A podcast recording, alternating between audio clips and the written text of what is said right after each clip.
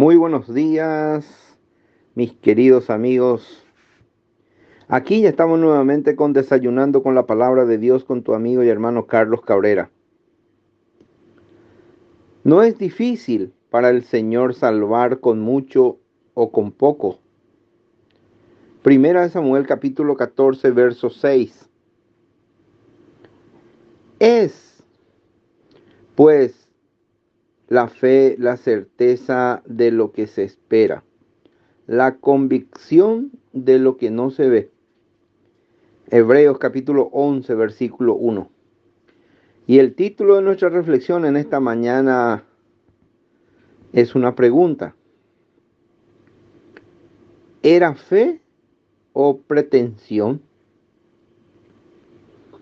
Mientras el pueblo de Israel estaba en la llanura, desmoralizado por los incidentes, ataques de sus enemigos. Jonatán, el hijo del rey Saúl, y su paje de arma, se preparaban para tomar por sorpresa un puesto de observación enemigo, situado en la cima de una pared roscosa. Primera de Samuel capítulo 14 dos jóvenes contra un ejército bien organizado. No era un desafío insensato de pretensión de la juventud. La derrota no era inevitable. Sin embargo, ellos dijeron, quizás haga Dios algo por nosotros. Pues no ¿no le es difícil salvar con muchos o con pocos? Esto era tomarle a Dios la palabra, era el desafío de la fe. Los vemos trepando las rocas con muchos esfuerzos. Su llegada provocó espanto y temor de Dios entre los enemigos.